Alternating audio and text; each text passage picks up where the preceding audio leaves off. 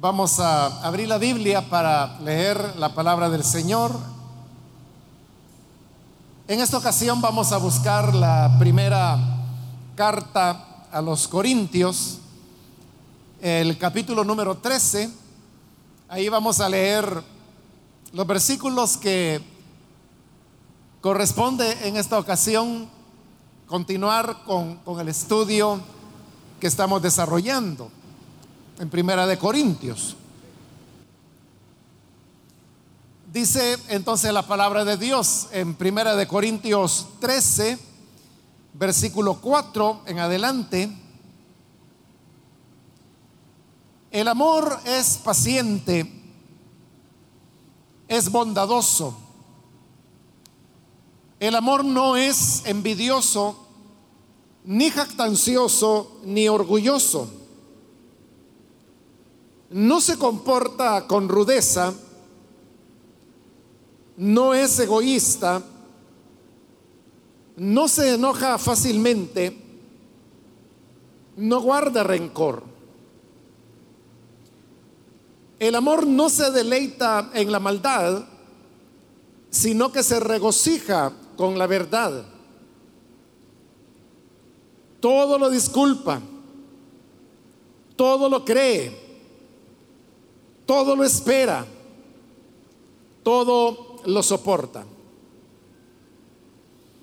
Amén. Hasta ahí vamos a dejar la lectura. Hermanos, pueden tomar sus asientos, por favor.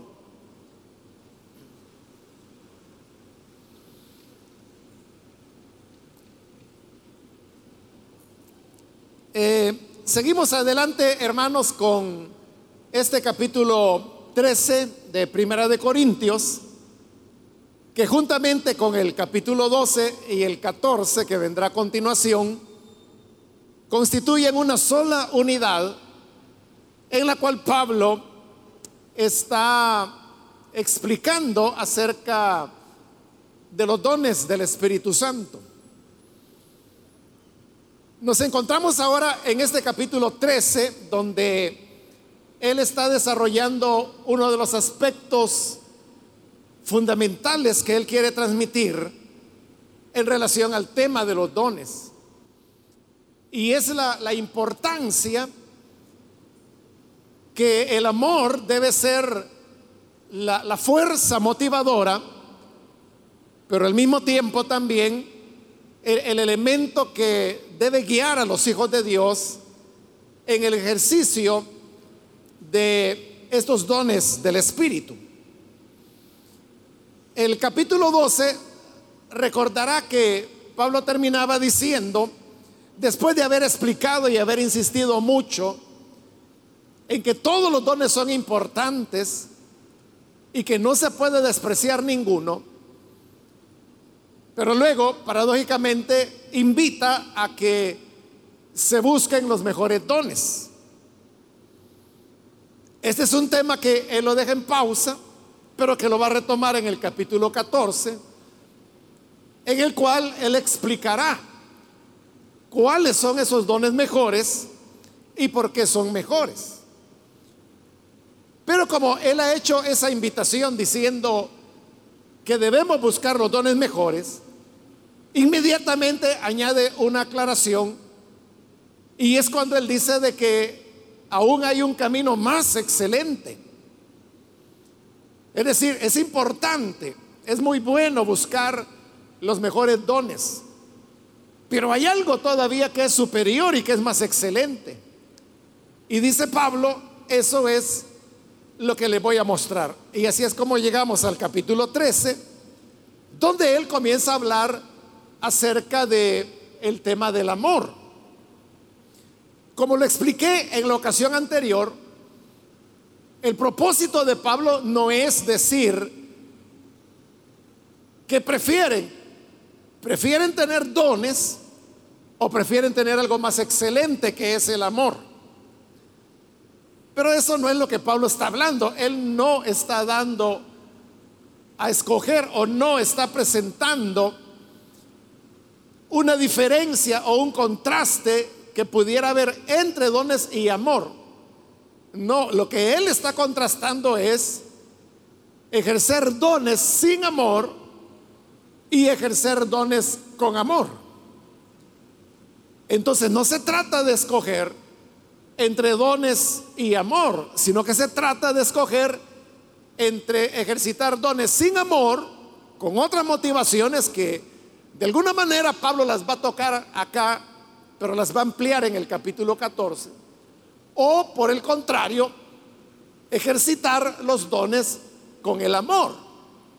Entonces, el camino más excelente del cual Pablo está hablando es el de escoger dones, pero con amor.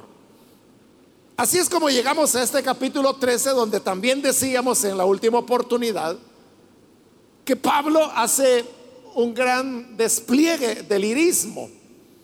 Es decir, es un pasaje, un capítulo, en donde Pablo utiliza muy bien el lenguaje, porque en eso consiste el lirismo, es una capacidad de poder utilizar las palabras y el lenguaje de tal manera que resulta atractivo o resulta impactante. Y eso es lo que sucede con este capítulo 13. Y por eso le decía la vez anterior al iniciar el capítulo que es uno de los pasajes más apreciados por los cristianos, uno de los pasajes más amados, mejor recibidos por los creyentes. Y todo esto, hermanos, es porque Pablo hace allí un despliegue de la capacidad que él tenía para manejar el lenguaje y llegar, como he dicho, a una expresión lírica. Pero hay un peligro con eso, y es que el lirismo, por el hecho de ser lirismo, normalmente llega a tocar la universalidad. Y eso significa que el tema que se esté desarrollando líricamente, cualquiera que sea, puede ser aplicado a todas las cosas. En este caso, el tema que Pablo está desarrollando es el amor. Entonces, como está utilizando el irismo, entonces fácilmente, hermanos, uno puede ver cómo los elementos del amor que él va a señalar acá se puede aplicar universalmente casi a cualquier cosa. Pero le dije que ese es un problema, puede ser un problema en el sentido siguiente, y es de que uno puede perder de vista de qué es de lo que Pablo está hablando. Eso ha llevado, por ejemplo, a algunos, bueno, incluso algunos han pensado que el capítulo 13 es como un paréntesis en el tema que Pablo está desarrollando, que es el de los dones, y que ya en el 14 lo vuelve a retomar. Pero no, no es así. O sea, es una unidad completa.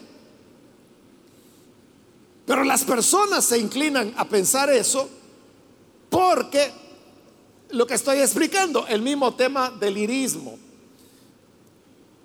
Entonces, para entender correctamente lo que Pablo está utilizando, nosotros tenemos que estar pero bien enraizados, bien aferrados a no olvidar de qué Pablo está hablando. Y de lo que está hablando es acerca de ejercitar los dones con el amor. De otra manera va a ocurrir lo que ocurre con muchos creyentes. Bueno, predicadores incluso que toman el capítulo 13 y comienzan a predicar acerca del amor. Como que si ese fuera el tema que Pablo está desarrollando. Es verdad que él habla del amor, pero el tema que él está desarrollando no es el amor. El tema que él está desarrollando es ejercitar los dones con amor, que es una cosa diferente.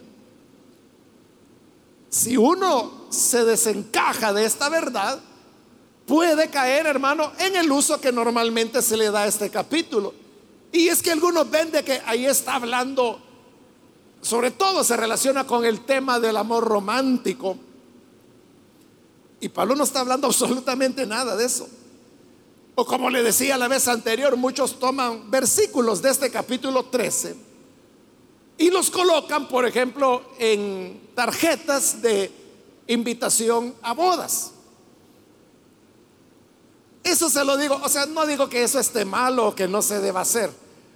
O sea, si alguien quiere usarlo, pues úselo, o sea, o si usted los usó el día que, o en su tarjeta para su boda, no se preocupe.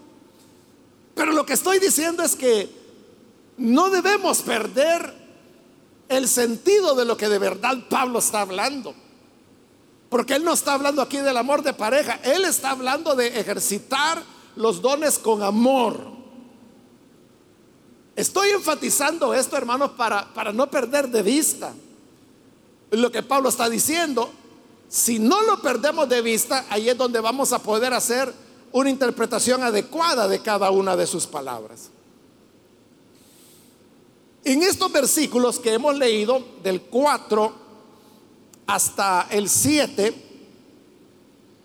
encontramos 15 veces el verbo ser, que está en la forma de, es, ¿verdad? El amor es paciente, es bondadoso. Es decir, que son 15 definiciones que Pablo está dando de lo que representa ejercitar los dones con amor. No son definiciones de amor, sino que son definiciones de cómo ejercitar los dones con amor. Y comienza, hermanos, de una manera suprema, podríamos decir, como, como todo lirismo debería serlo, solo que aquí lo supremo no es tanto el lirismo, sino el enfoque teológico que él hace, cuando en el versículo 4 comienza diciendo, el amor es paciente, es bondadoso. Está diciendo en primer lugar dos cosas, que el ejercicio de los dones con amor tiene dos características. La primera es la paciencia y la segunda es la bondad. Pero lo destacable teológicamente de esta frase es, hermanos, de que esas dos cualidades, paciencia y bondad, se adscriben directamente a Dios. El Antiguo Testamento está lleno de pasajes que presentan a Dios como paciente y como bondadoso. Son dos aspectos de la naturaleza de Dios, porque cuando dice que el amor es paciente, está hablando de la paciencia de Dios. Y hay varios pasajes en el Antiguo Testamento, comenzando allá por el libro de Éxodo, donde el Señor dice, yo, el Señor, soy un Dios paciente, tardo para la ira, grande en misericordia. La paciencia de Dios es la capacidad que Él tiene de darnos tiempo, de tolerarnos, de esperar a que demos los resultados que Él espera. Por eso es que las escrituras presentan a Dios como un padre, porque es igual que el padre que tiene un hijo o tiene una hija. Este hijo o esta hija no todo el tiempo se comportará o actuará como su padre quiere. Pero el padre ejercita una gran paciencia, una gran tolerancia. Porque dice, bueno, no hizo exactamente lo que yo quería en este momento, pero continuará creciendo, continuará madurando. Entonces tiene paciencia. Así es Dios con cada uno de nosotros. Dios no es un ser que porque nosotros fallamos en algo, o porque dejamos de hacer algo que su palabra manda, o porque decididamente hagamos algo en contra de su voluntad, Dios nos va a enviar un rayo y nos va a partir. Dios no hace eso. Sino que Dios lo que hace es que extiende su paciencia. Esa característica de Dios, de la paciencia, se complementa con la otra, que, que es la bondad de Dios. Fíjese que uno podría decir que en el tema de que Dios es paciente, se está hablando de un aspecto pasivo de Dios. Porque la paciencia es lo que todos sabemos. Esperar, esperar, esperar. ¿Y yo qué tengo que hacer para ser paciente? Esperar, estarme quieto, aguardar a que ocurra o suceda lo que se desea que ocurra. En cambio, la bondad, si yo le pregunto, ¿qué necesito hacer yo para ser catalogado como una persona bondadosa? Tengo que actuar. Es decir, ahí sí es positivo. Para que digan que yo soy paciente, no tengo que hacer nada más que esperar. Y la gente dirá, hombre, qué paciente es. Pero si quiero que sepan que soy bondadoso, yo tengo que actuar, tengo que ejecutar acciones de bondad. Cuando yo haga acciones bondadosas, entonces es cuando las personas dirán, esta es una persona bondadosa. Las dos cosas se juntan en Dios. Porque al mismo tiempo de que Él es paciente, es también bondadoso.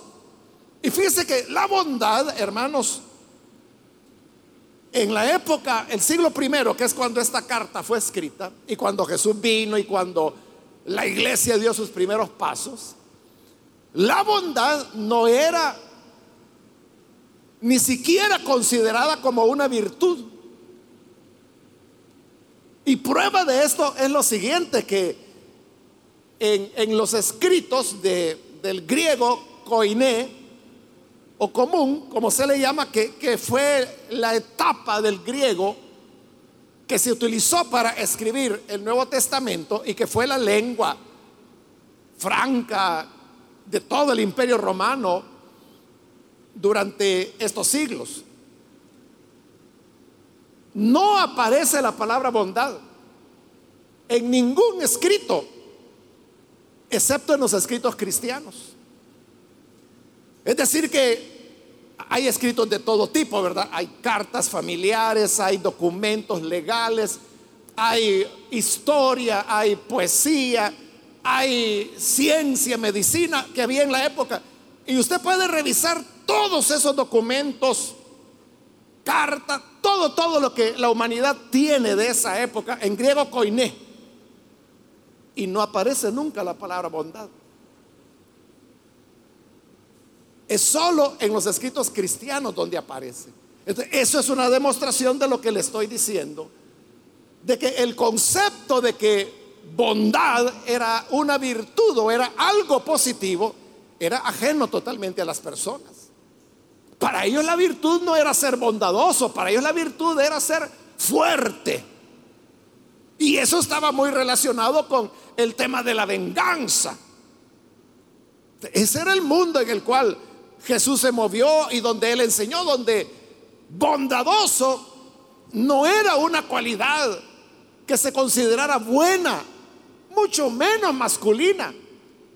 Pero es Jesús el que comienza a hablar de esto y es son los documentos cristianos, como esta carta, ahí la, tenemos, en el versículo 4, donde está diciendo que el amor es bondadoso, pero lo está presentando como una cualidad porque esa es parte de la naturaleza de Dios. Eso es lo profundo, hablando teológicamente, como le decía, porque sucede que las dos cualidades, paciencia y bondad, son la naturaleza de Dios.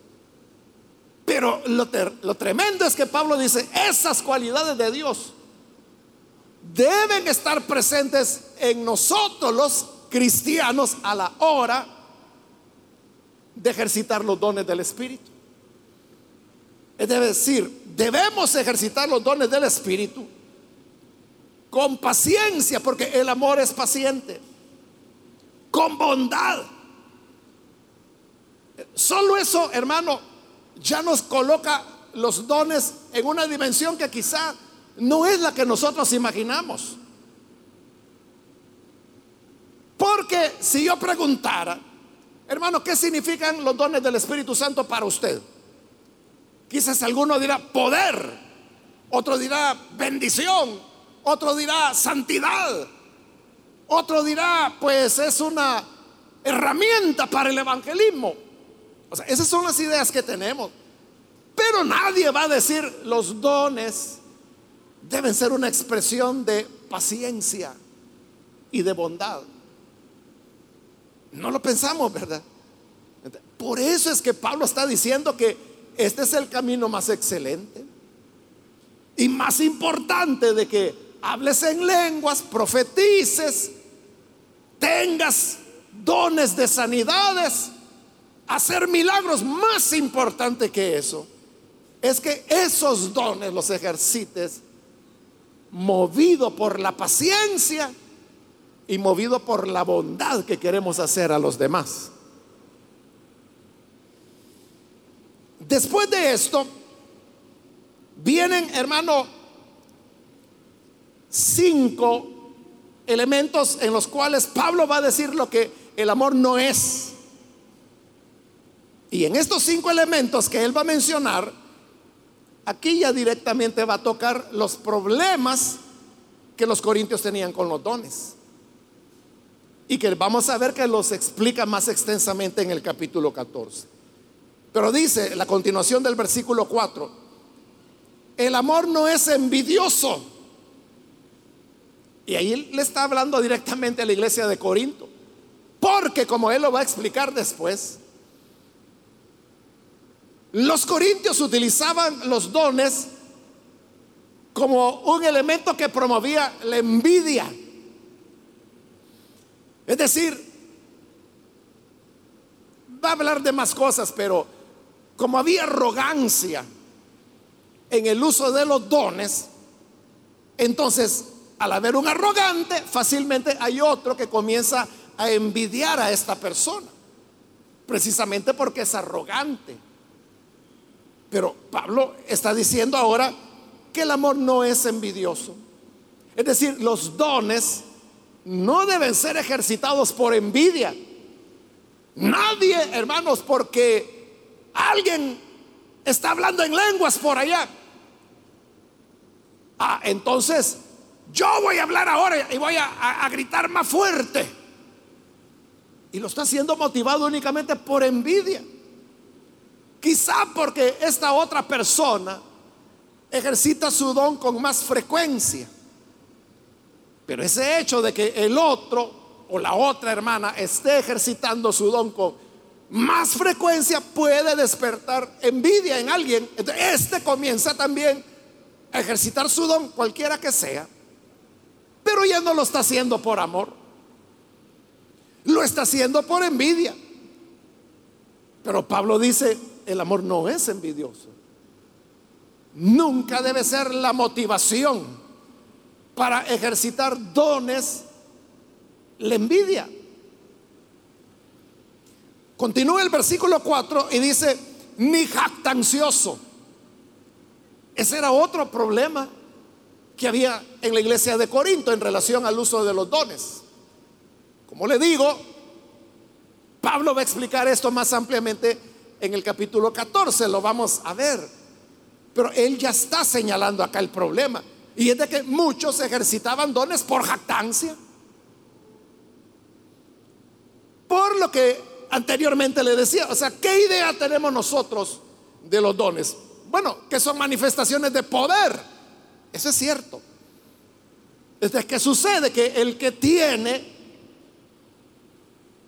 los dones, fíjese, no los mejores. Porque ya vamos a ver que lo que Pablo llama los dones mejores son los más comunes. Pero ¿qué es lo que normalmente la gente admira? Admira al que tiene dones de sanidades, por ejemplo. Al que tiene don de fe. Que es capaz, hermano, de creer lo que la mayoría no cree. Dones de milagros, porque son los impactantes, son los sobrenaturales. Bueno, todos son sobrenaturales, pero estos son como los más impresionantes. Entonces la gente puede buscar eso por jactancia, dice. Y por eso está aclarando, el amor no es jactancioso. Por lo tanto, los dones no deben ser ejercitados sobre la base de, de la jactancia. ¿Cuántos no hay, hermanos, que pueden hacer largas oraciones o muchos ayunos y ahí están, Señor, dame un don, pero poderoso. Dame, Señor, que yo pueda sanar a los enfermos. Pero yo no te estoy hablando, Señor, de sanar dolores de cabeza. Te estoy hablando de levantar paralíticos, de darle vista a los ciegos, de hacer hablar a los mudos. De eso te estoy hablando, Señor. Dame eso. Pero alto un momento. ¿Por qué quieres ese tipo de dones? Claro, la respuesta humana natural es, ah, para ayudar a tanta gente, a tanto enfermo que no tiene esperanza. De veras. ¿O no será que allá en el fondo de tu corazón hay un elemento que te ha hecho pensar, es que si yo con solo poner las manos sanar a los enfermos, o como en el caso de Pablo que se llevaban sus pañuelos, y los pañuelos de Pablo los colocaban sobre los enfermos, sobre los endemoniados. Y estos eran sanados o liberados los endemoniados. Entonces, quizá en eso usted dice, y si así fuera conmigo, la gente me verá como un santo, como un profeta. La gente me verá como un gran hombre de Dios o como una gran mujer de Dios. Entonces, en el fondo, en el fondo, ¿Qué es lo que te mueve? Jactancia. Por eso Pablo dice, el amor no es jactancioso. Entonces, como los dones se usan excelentemente cuando son ejercitados por amor, entonces no debe haber jactancia. No debe ser esa la motivación. Y realmente no importa, hermano, quién lo haga. Quiere Dios un día usar a un hermano por allá para levantar un paralítico, pero el otro día que le dé la vista a un ciego, pero usando a una hermana por allá. Es decir, que no haya estrellas que se puedan llenar de jactancia. Esto está muy relacionado con lo siguiente, que es lo último del versículo 4, cuando dice, no es orgulloso. El amor no es orgulloso. La palabra griega, hermanos, que está usando ahí Pablo, literalmente, literalmente lo que dice es, no se hincha. No se hincha. Y eso, hermano, bueno, nosotros, ¿verdad? Lo usamos algunas veces cuando a alguna persona se le suben los humos, como decimos, ¿verdad? A veces decimos se infló. El griego lo que dice se, se hinchó. La traducción lo que dice es que no es orgulloso. Dice en la NBI, la Reina Valera traduce no se envanece.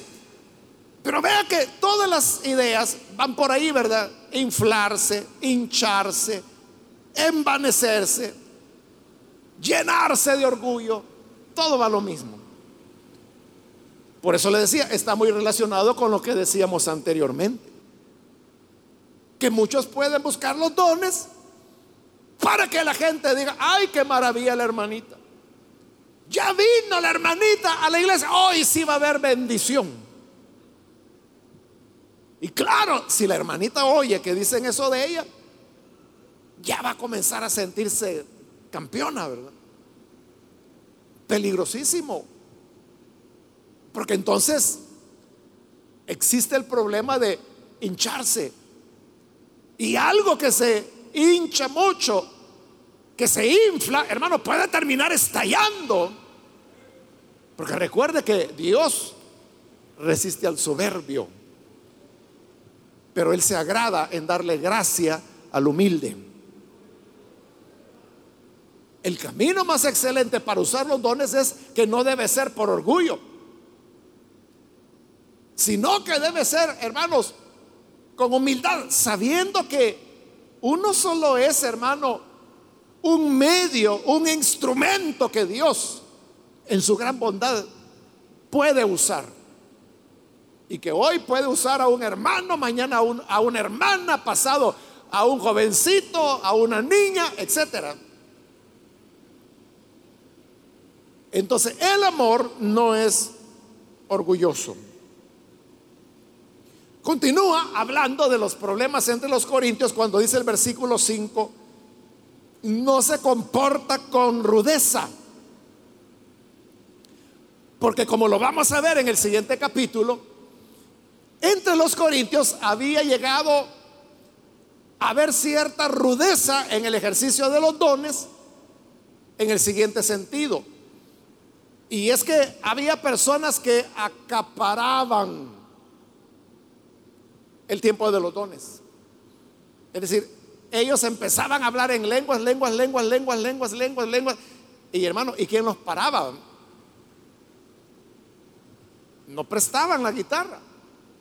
Otros profetizando y profetizando y podían pasar, hermano, media hora, 40 minutos profetizando. O sea, ya era hora de terminar el culto y seguían hablando. No dejaban a nadie más.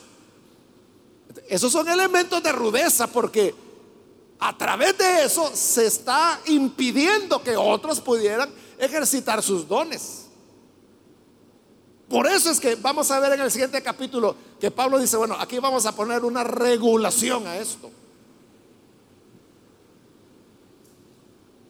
Y la regulación es esta, que puede ser que alguien esté profetizando por allá.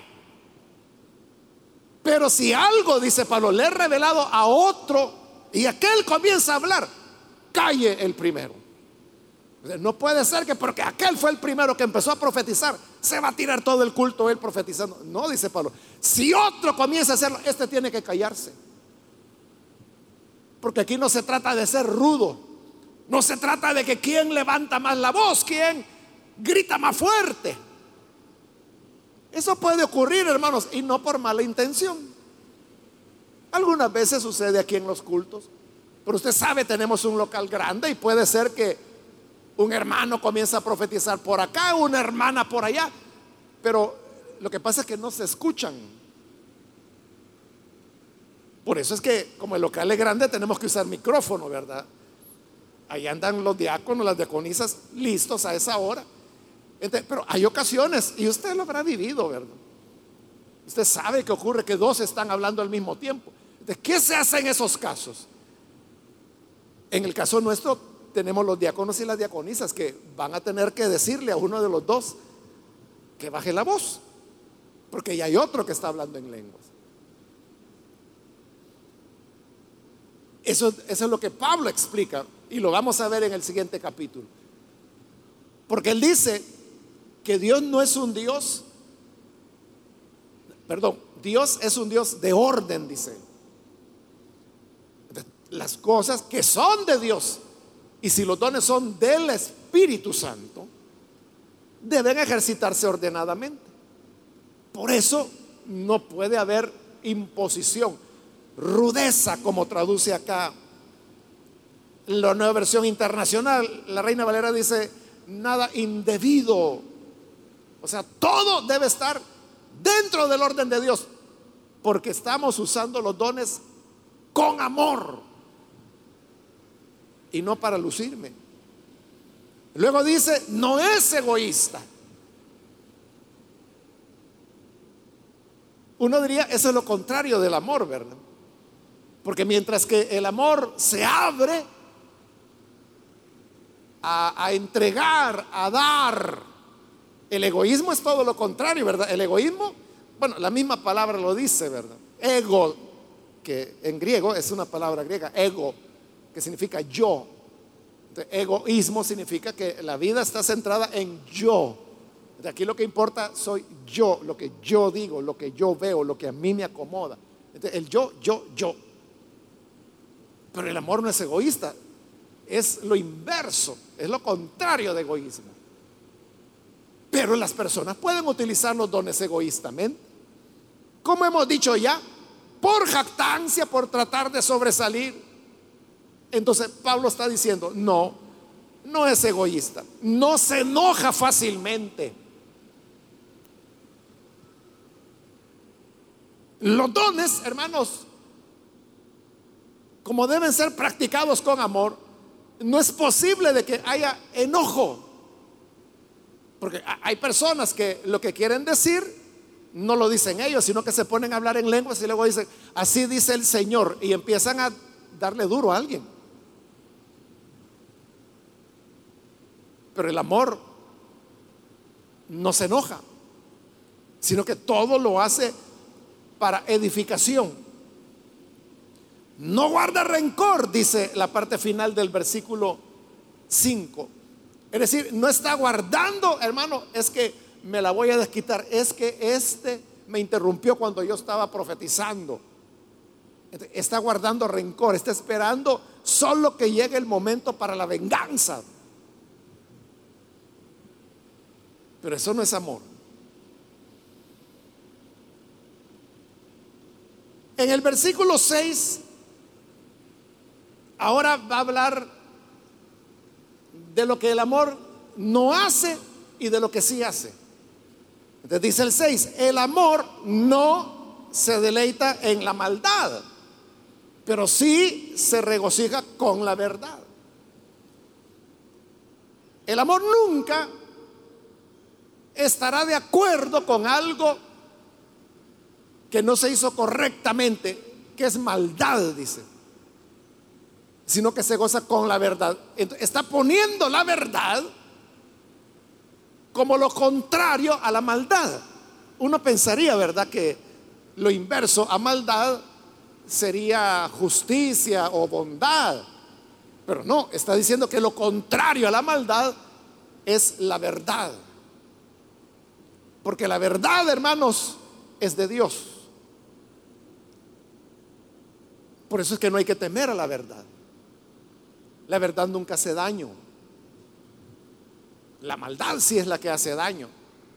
Entonces los dones deben ser ejercitados con verdad.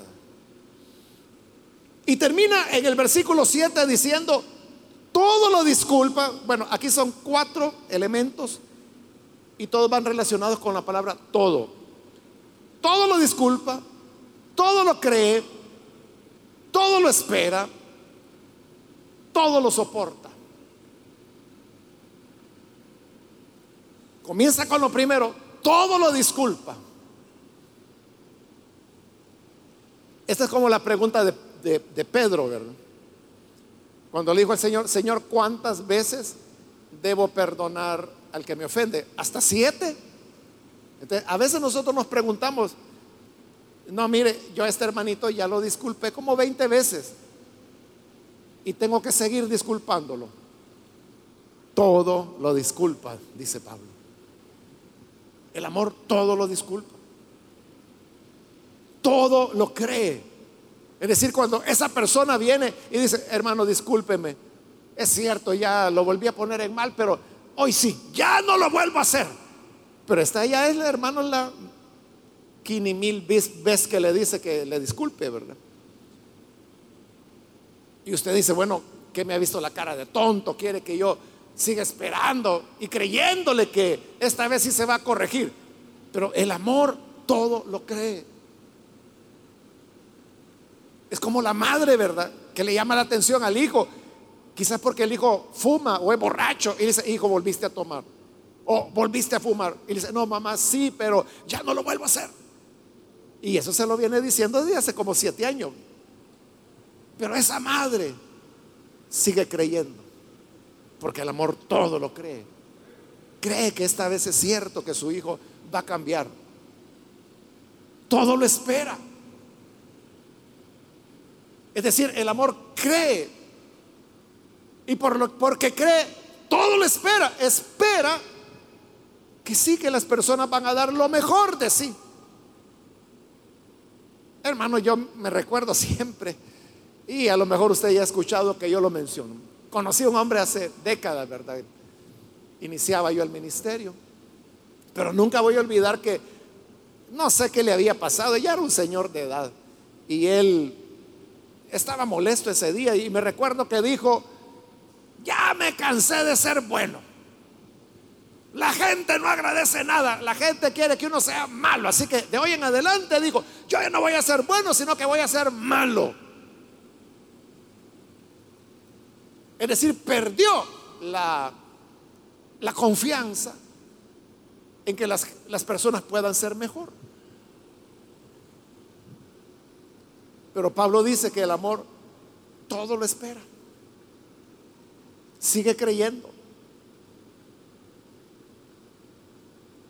Si yo dijera, hermanos, vamos como humanidad, vamos mejorando, cada vez somos mejores.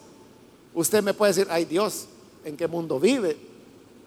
Cada vez está peor, cada vez hay más, hay más maldad, cada vez hay más pecado. Pero el amor todo lo espera. El amor cree que sí, que se puede cambiar, que se puede ser mejor. Y termina diciendo, todo lo soporta. Soporta el maltrato, soporta el irrespeto, soporta las ofensas, soporta maldiciones, soporta amenazas, soporta, no sé, lo que usted quiera. Y lo que las personas hacen, todo eso, el amor lo soporta. En otras palabras, en el ejercicio de los dones no podemos llegar a un punto de decir, no, todos estos son pícaros y la iglesia es una basura, todos son mentirosos, hipócritas.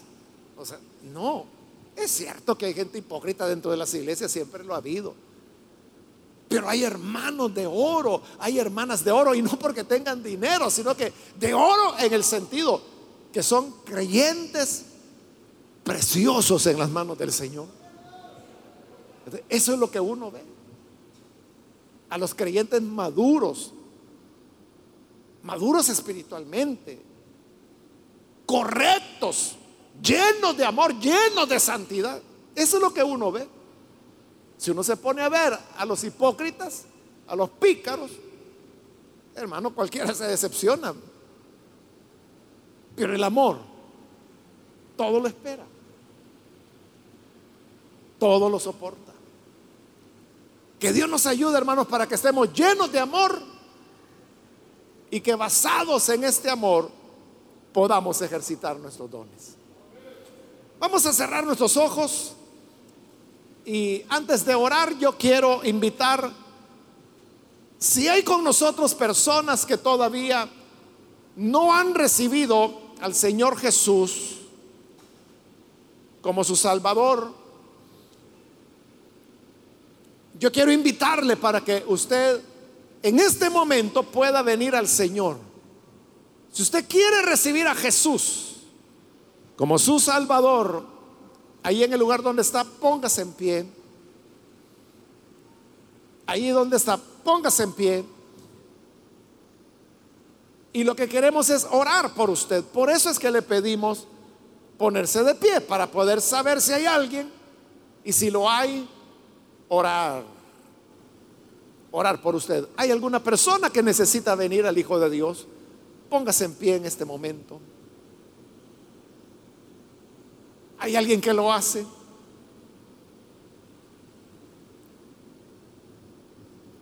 Esta es la manera correcta de servir a Dios. Uno no debe servir a Dios sobre la base del interés o la base de la conveniencia. Debe ser sobre la base del amor. ¿Quiere usted ser lleno de ese amor? Póngase en pie y vamos a orar por usted. También quiero invitar si hay hermanos que se han alejado del Señor, pero hoy necesita reconciliarse, puede ponerse en pie también. Y vamos a orar por usted. ¿Hay alguien que se reconcilia? Solo le voy a pedir que lo haga en este momento. Voy a terminar. Hago la última invitación. Si hay alguien que necesita venir al Señor por primera vez o necesita reconciliarse, póngase en pie en este momento, porque esta ya fue la última invitación que hice.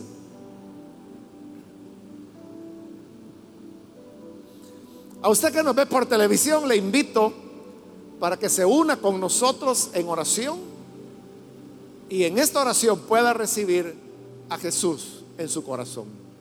Ore con nosotros.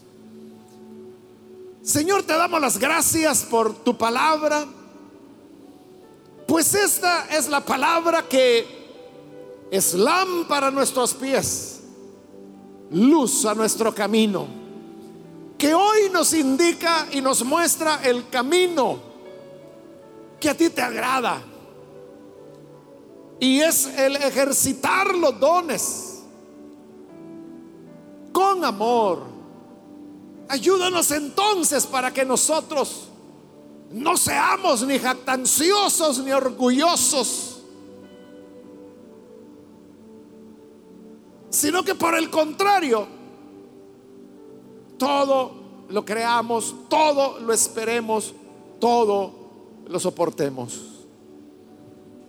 Y que de esta forma, Señor, podamos experimentar la satisfacción de hacer lo correcto y de vencer la maldad con la verdad. Bendice a cada hijo tuyo, a tu iglesia en general, y que podamos, Señor, vivir agradándote cada momento de nuestra vida. En el nombre de Jesús nuestro Señor. Amén y amén.